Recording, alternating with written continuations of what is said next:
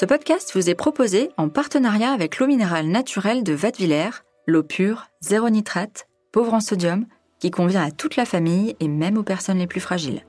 Et n'oubliez pas, pour le bon fonctionnement du corps et de l'esprit, pensez bien à vous hydrater tout au long de la journée. Au petit soin, le podcast de Dr Good qui vous veut du bien. Parce qu'il suffit parfois de petits gestes pour changer son quotidien et se sentir mieux, je vous donne rendez-vous toutes les semaines pour parler de bien-être et de naturalité avec des personnes passionnées et engagées. Consoler un enfant qui tombe de vélo, tout le monde sait faire. Mais consoler un proche en souffrance, c'est tout un art. Beaucoup d'entre nous avons peur de commettre des maladresses, de ne pas prononcer le bon mot. Le docteur Christophe André, psychiatre et spécialiste de la méditation, était de cela. Mais après avoir traversé l'épreuve de la maladie, il a éprouvé un immense besoin de consolation. Il a alors appris les petits mots, mais aussi les gestes qui permettent de redonner goût à la vie. Petit cours de consolation. Christophe André, bonjour. Bonjour. Alors, vous venez de publier un nouveau livre sur le thème de la consolation. Est-ce que tout d'abord, vous pouvez nous dire ce qu'est l'art de consoler? Quelle est la différence, par exemple, avec le fait d'apporter du réconfort? Oh, ce sont deux choses proches. Euh, dans la, consolation comme dans le réconfort, la, définition, c'est que finalement, euh, on ne peut pas changer la situation, pas dans l'immédiat, hein, mais on essaie d'aider la personne.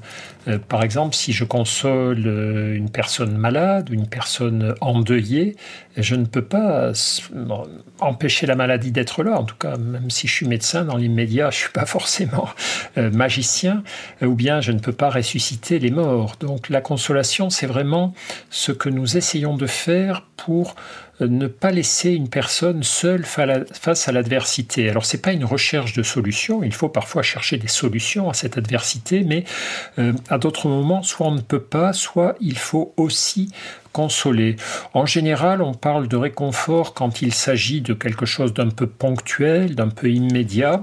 La consolation, elle a une ambition plus large. Quand je veux consoler quelqu'un, je sais que je vais devoir l'accompagner un certain temps, lui redonner le goût d'agir, le goût de vivre, être à ses côtés jusqu'à ce que la personne euh, ait pu commencer à surmonter sa peine. Donc ça peut, euh, c'est une action qui a vocation à durer. Alors, la plupart des consolations vont devoir durer. C'est vrai que la, consolation, on a souvent les deux clichés, soit du petit enfant qu'on console parce qu'il a eu un petit bobo, donc là, c'est plutôt du réconfort finalement, on lui remonte un peu le moral et puis hop, c'est parti. Mais on sait très bien que, par exemple, lorsqu'il faut consoler un endeuillé, c'est pas juste lui présenter nos condoléances. On sait que la personne va traverser une période assez douloureuse pendant quelques temps, voire longtemps. Et là, euh, la consolation va euh, souvent, souvent être euh, un accompagnement. On se met à la disposition de l'autre, on lui exprime notre affection, on lui propose notre aide et on, voilà, on se tiendra prêt à donner cette aide lorsque l'autre en a besoin. Ça veut dire que ça peut se manifester déjà par dire simplement qu'on est là, qu'on est disponible, puisque on va accompagner.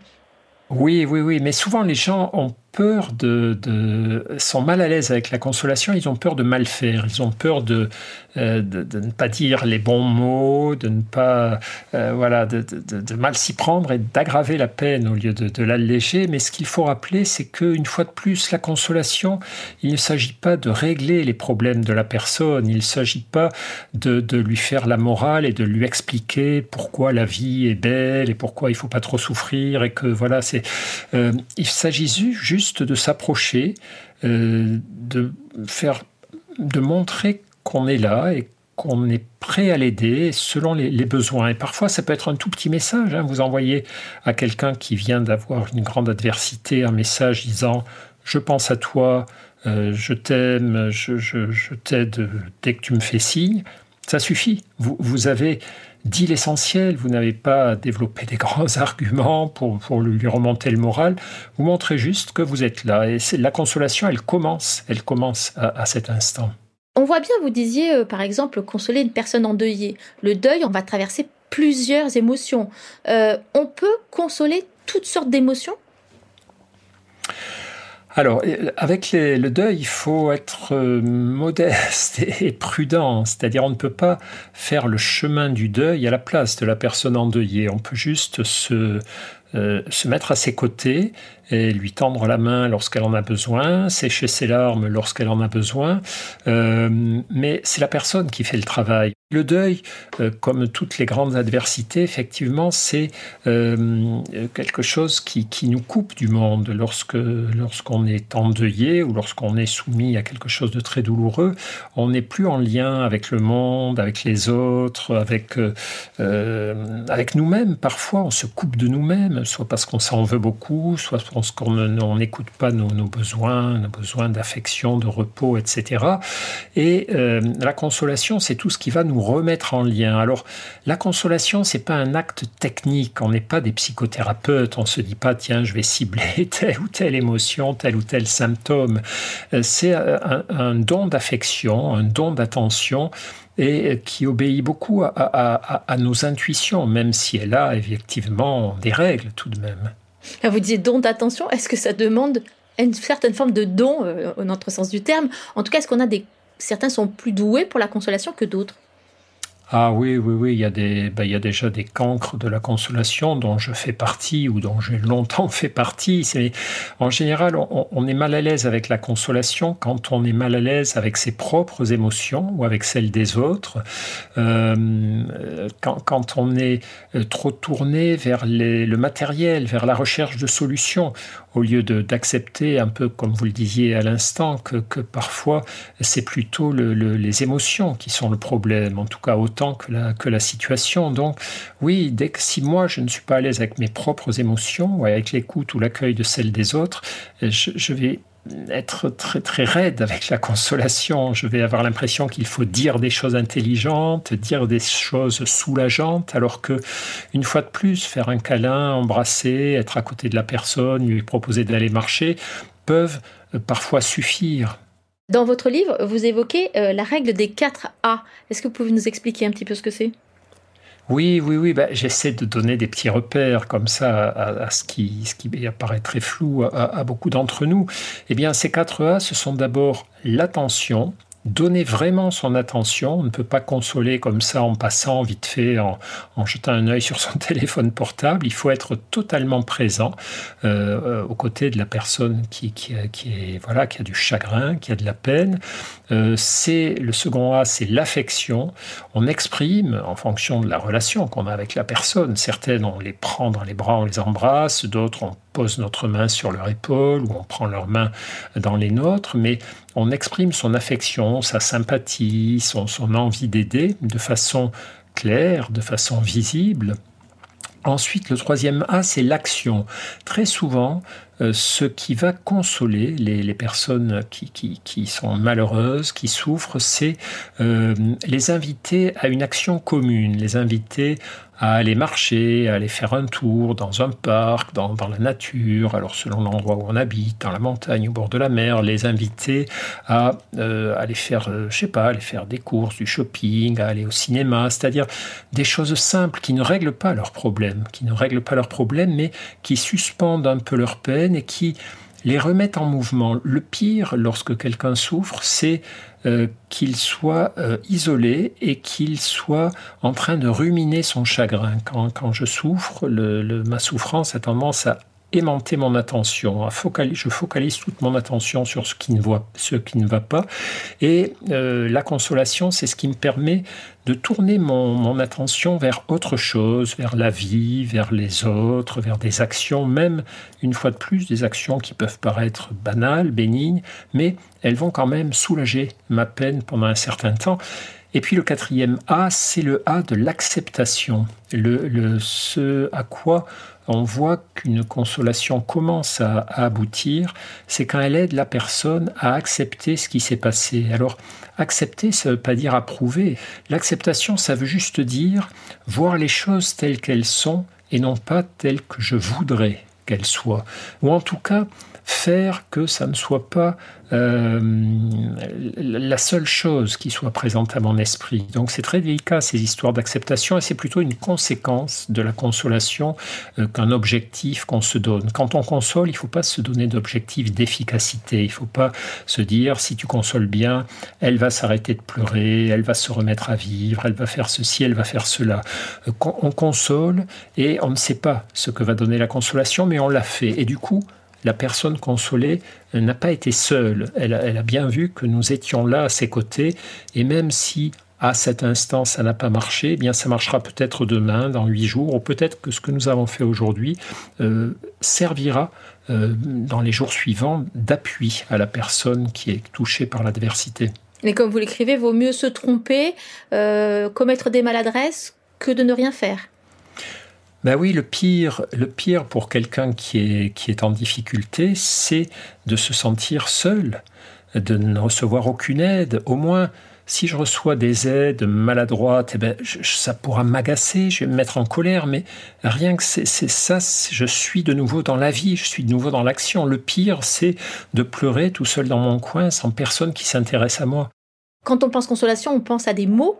Euh, c'est bien plus que ça. C'est une attitude, c'est des gestes. Ça se résume pas à des paroles. Non, et parfois même les paroles, c'est ce qu'il y a de plus difficile dans la consolation, parce que justement, il faut vraiment... Alors il y a des surdoués hein, de la consolation dans le livre.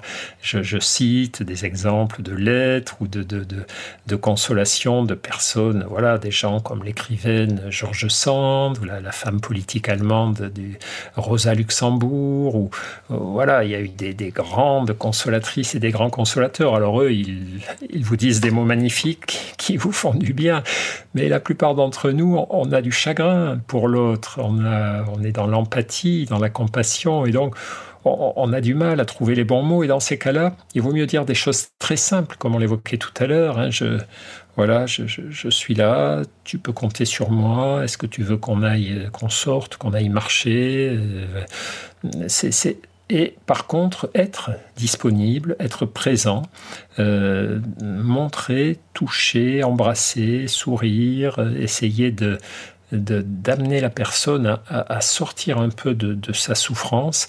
Euh, voilà, ça, ne passe pas forcément par des mots ou par des mots très élaborés.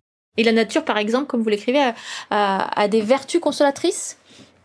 Oui, très clairement. Quand on, en écrivant ce livre, j'ai parlé avec beaucoup, beaucoup de personnes, des patients, des proches, j'ai lu beaucoup d'études sur, sur tout cette thématique. Et effectivement, il s'avère que pour la plupart des gens, aller marcher dans la nature, s'occuper de leurs animaux, euh, jardiner, euh, a quelque chose de profondément euh, consolant, sans doute parce que d'une part, ça ouvre notre attention à autre chose que notre chagrin, ça nous replace dans le temps long, la nature nous nous replace dans le temps long, elle était là avant nous, elle sera là après nous, elle obéit à des grands cycles tranquilles de renouvellement, de régénérescence, de reconstruction, et et très certainement qu'inconsciemment, nous percevons euh, qu'elle nous adresse un message de, consolation qui est très doux, sans brutalité.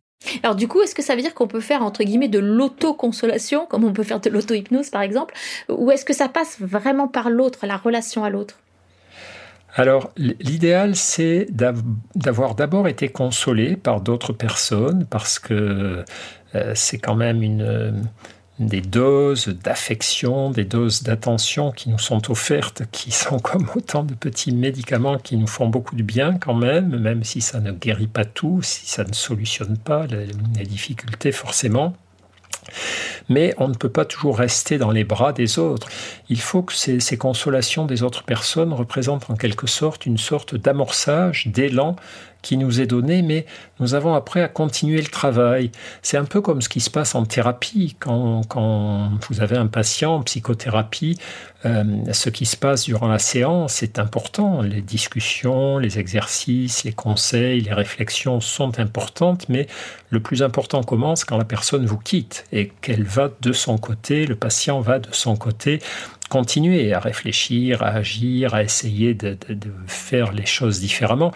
Et la consolation, c'est un peu ça. Et donc, on peut, euh, une fois qu'on a été consolé par les autres, prolonger ces consolations par ce que j'appelle des autoconsolations, voilà, regarder le ciel, se tourner vers la nature, aller vers l'art, euh, vers d'autres personnes, se lire, euh, euh, prier, méditer. C'est vraiment toute une part de ce travail de, consolation qui, qui, nous appartient, que personne pour le coup ne peut accomplir à notre place. Et est-ce que la consolation euh, a sa place pour des petites peines. Enfin, euh, alors après, c'est, peut-être un jugement de dire petite peine, euh, mais quand, par exemple, est-ce que ça va pas être difficile de consoler quelqu'un quand on considère que finalement tout ça n'est pas bien grave? Oui, on a, on a peut-être un peu trop tendance à, juger de l'intensité de la peine des autres, de, de la nécessité ou non de consoler.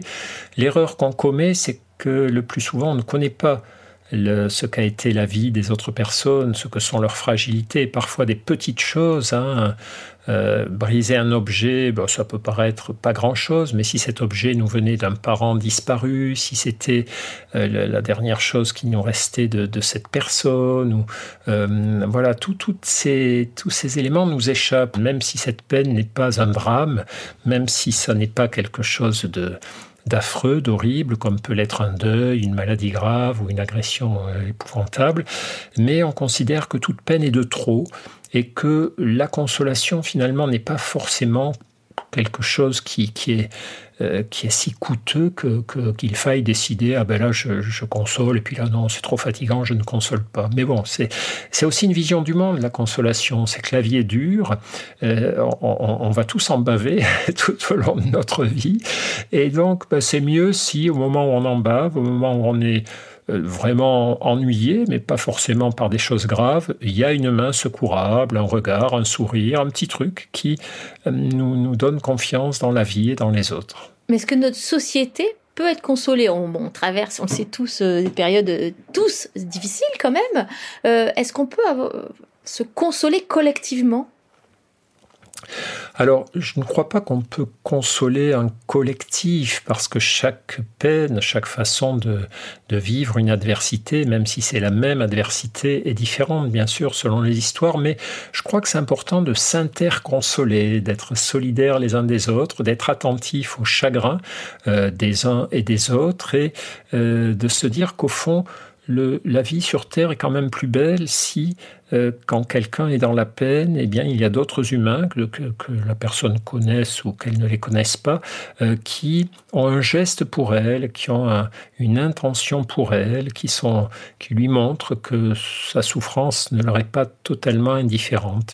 Vous savez, on a des études aussi chez les animaux qui montrent que certaines espèces euh, se consolent, et les animaux se consolent entre eux lorsqu'il y en a un qui est blessé, qui a perdu un bébé ou qui s'est fait battre dans un combat, et d'autres ne se consolent pas. Et on a le sentiment que les espèces qui se consolent, dont euh, les humains font partie, eh bien, euh, sont des espèces qui sont plus intelligentes et qui ont des capacités d'adaptation, des capacités de, survie accrues, parce que finalement la consolation, c'est donner de la force à quelqu'un qui, est en train de, perdre pied, la, garder dans, notre groupe.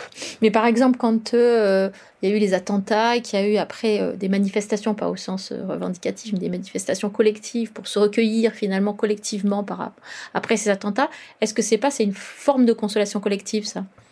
Si, c'est vrai, c'est une remise en lien. La consolation, c'est une remise en lien. C'est quand la peine m'a frappé, au lieu de me replier sur moi, je me remets en lien. Ces grandes manifestations comportaient effectivement, vous avez raison, une part consolatoire. Vous parliez qu'il faut du temps, euh, qu'on n'attend pas de résultats. Euh, tout ça me semble un peu des valeurs assez loin de ce qu'on a dans la société d'aujourd'hui. Est-ce qu'on est, euh, bien armé pour consoler aujourd'hui?